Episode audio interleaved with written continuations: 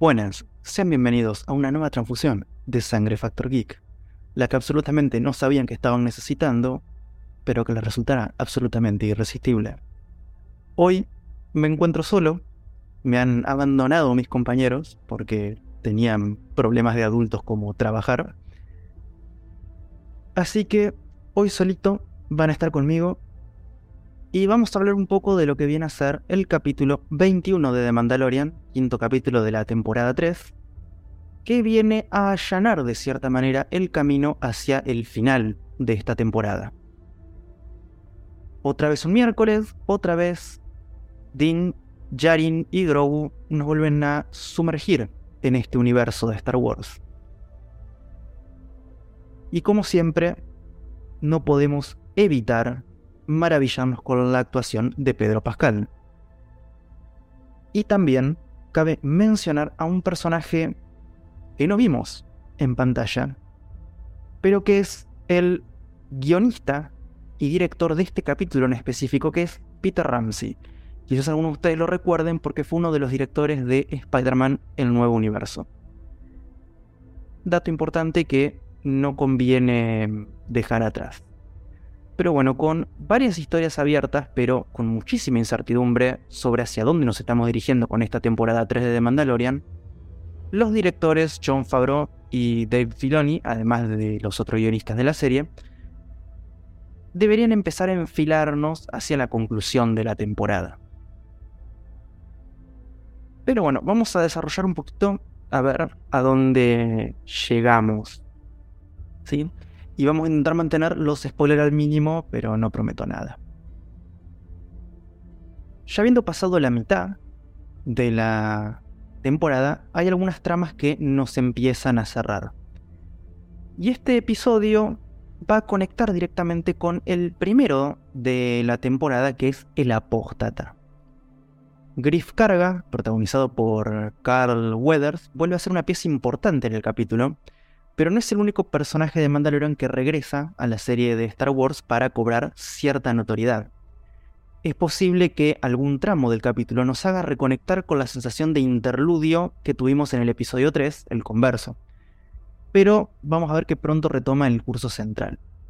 Y aunque este episodio abraza ese cliché de un encargo que nos acompañó durante las temporadas anteriores, The Mandalorian realmente hace avanzar la trama central en este capítulo con unos pasos cruciales hacia el futuro de la serie, ya sea en esta misma temporada o en las que vienen. Cabe aclarar que, a diferencia de las dos primeras temporadas, esta tercera entrega está marcada por cierta discontinuidad, es decir, el foco no está centrado por completo en Mando y Grogu, nuestro Baby Yoda, sino que vamos ahí picoteando con más de un personaje. Y esto se vuelve cada vez más notorio a medida que vamos avanzando hacia el clímax de la temporada y también que van cerrando estas líneas argumentales. Este episodio es un episodio muy equilibrado, ¿sí? Eh, sobre todo en lo que acción y trama refiere. ¿Por qué? Tenemos momentos súper, pero súper profundos, y otros momentos en los que es acción pura y dura, los guamazos místicos, balazos láser por todos lados, que la verdad son fantásticos, pero es muy cortito, son 41 minutos, es poco. Ojalá durara más porque fanático, pero te das cuenta que están intentando condensar toda la acción y todos los detalles en estos 41 minutitos de nada. Que inclusive si uno se empieza a ver la serie de una manera un poco más seria, ¿no? Intenta ver todos los detalles. En cada escena la cantidad de detalles que hay es impresionante. Y también cabe aclarar que contrario a otros capítulos, que son un poco más pausados, este no lo es tanto, sino que le mete el, el, nitro a todo gas, como dirían nuestros amigos españoles. ¿Sí?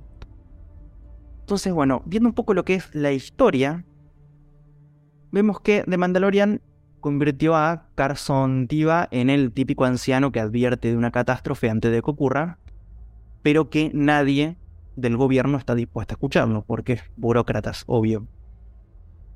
Y este mm, señor que trabaja de Ranger, ¿sí? una especie de patrulla de la frontera como gendarmería, ¿no? Es como que se huele que acá hay algo que está podrido, ¿no? Y que posiblemente el que esté detrás de esto sea Moff Gideon. O por ahí es donde él piensa que. Entonces, empieza a averiguar. Va para Coruscant y dice, che, mira, acá huele a podrido, acá en Nevarro las cosas se están pudriendo. Tiene ahí como un mínimo enfrentamiento con Elia Kane, ¿no? que ya recordamos de capítulos anteriores. Pero bueno, queda ahí en una discusión de palabritas. Y él se va a una especie de. Mm, de bar de Rangers, ¿no? Como una especie de, puesto fronterizo, pareciera. En el que tenemos un espectacular cameo en live action de Garaseb Aurelios. ¿sí? Garaseb Aurelios es un Lazan, ¿sí? Que mm, los amigos le dicen Zeb, que apareció y fue protagonista de Star Wars Rebels. ¿sí? ¿Por qué hago hincapié en Zeb? Bueno, la raza de los Lazan es una raza bastante rara en la galaxia, ¿sí? Es más, el momento que yo lo vi dije, ¿de quién es? ¿Por, ¿Por qué? Si hay muy pocos de esta especie. Es más, el Imperio los mató a casi todos y si no los esclavizó. Bueno, resulta que no es un Lazan cualquiera, sino que es el protagonista de The Rebels, ¿no? Entonces es importante recordarlo, aparte la raza de él, como dije, es una raza muy rara que no procede de lo que es la galaxia conocida, sino que justamente el mundo original de los Lazan está en el espacio salvaje, ¿no? En, en, la parte no documentada de la galaxia, en un brazo así externo. Entonces, como guiño, me pareció fantástico. Y quizás es un, justamente un guiño, un aperitivo para lo que va a ser la serie de Ahsoka, que todos sabemos que tuvo una importancia fundamental en Rebels. Otro personaje que es de una raza rara que vemos otra vez es Gorian Shard, que es un corsario, justamente el, el barba verde este que parece que tiene flores de marihuana saliendo de la, de la barbilla, que es el malo maloso de este capítulo, y justamente a quien hay que asesinar. Pero bueno, acá los guionistas juegan un poquito al, al despiste eh, con los discursos de los personajes. Los mandalorianos se enteran por medio de, de este Ranger, de... Mm, ¿Cómo es que se llamaba este hombre?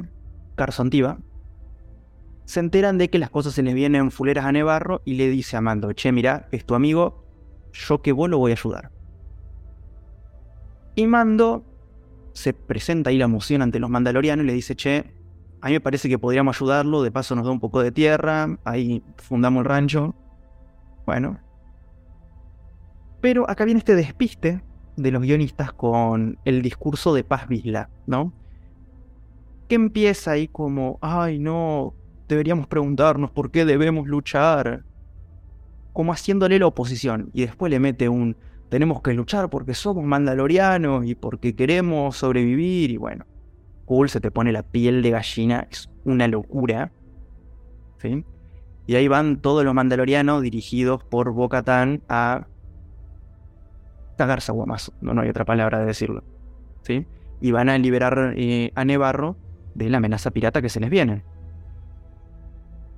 En general el apartado de acción es fantástico. ¿sí? Sublime. Tenemos escenas en naves, tenemos escenas en las calles, escenas volando, escenas en interiores, muchísima acción. Fantástica la cantidad de acción que hay. ¿Podría haber más? Quizás, me hubiese gustado. Pero creo que fue una muy buena dosis.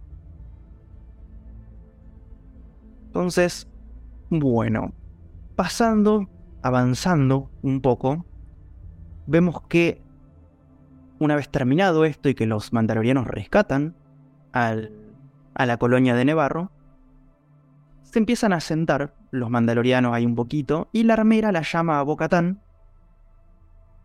a la forja, ¿no? Y entonces a la forja le explica como que bueno, nosotros somos todos uno, somos todos felices, vos tenés que unir a todos los mandalorianos porque vos caminaste en los dos mundos y aparte viste un mitosaurio. Entonces, como sos única, especial y diferente, eh, es tu deber sacarte el casco e ir a buscar a los mandalorianos para que se vengan a unir a nosotros. ¿Sí? Y a este punto nosotros decimos, ah, este final fue fantástico, ya está. Pero no se queda ahí, porque hay un pequeño cliffhanger, ¿no? Un agarrate de acá porque por acá seguimos. Bueno, mientras tanto, mientras está sucediendo todo esto, Carson Tiva está ahí indagando un poco hasta que se encuentra con una lanzadera imperial de clase Lambda que servía como transporte de prisionero de la Nueva República, ¿sí? Y obviamente para sorpresa de nadie, porque nosotros ya vimos la serie, descubrimos que esta nave es la que estaba llevando a Moff Gideon hasta su juicio. Y mientras nos estamos dando palmaditas a nosotros mismos y sorprendiéndonos por nuestra perspicacia al anticipar lo que va a pasar, la serie nos revela que aparentemente hay mandalorianos implicados en la fuga y este es el auténtico girito final. Y esto nos deja un par de preguntas que se podrían o no resolver en los próximos capítulos y quizás en las siguientes temporadas porque ya sabemos cómo es Disney, hay que exprimir hasta el último centavo. ¿Qué es? ¿Conocemos a los mandalorianos que se lo llevaron? ¿No? Esa es la, más importante. Y él se lo llevó. Vamos a saber de vuelta de Goya Reeves, de Axel Wolf. ¿Qué va a pasar ahí? Así que nada, así terminó este capítulo de, eh, de Mandalorian. Espero que les haya gustado, espero haberles tirado algún dato entretenido y obviamente que la fuerza los acompañe. Recuerden que nos pueden seguir en Telegram, en Instagram, en Spotify, en YouTube. Estamos en su plataforma de podcast favorita. Y dejen un like, activen la campanita, dejen un comentario. A ustedes no les cuesta nada y a nosotros nos ayuda un montón. Así que nada, espero que les haya gustado, espero que se hayan divertido y nos vemos la próxima en una nueva transfusión de Sangre Factor Geek.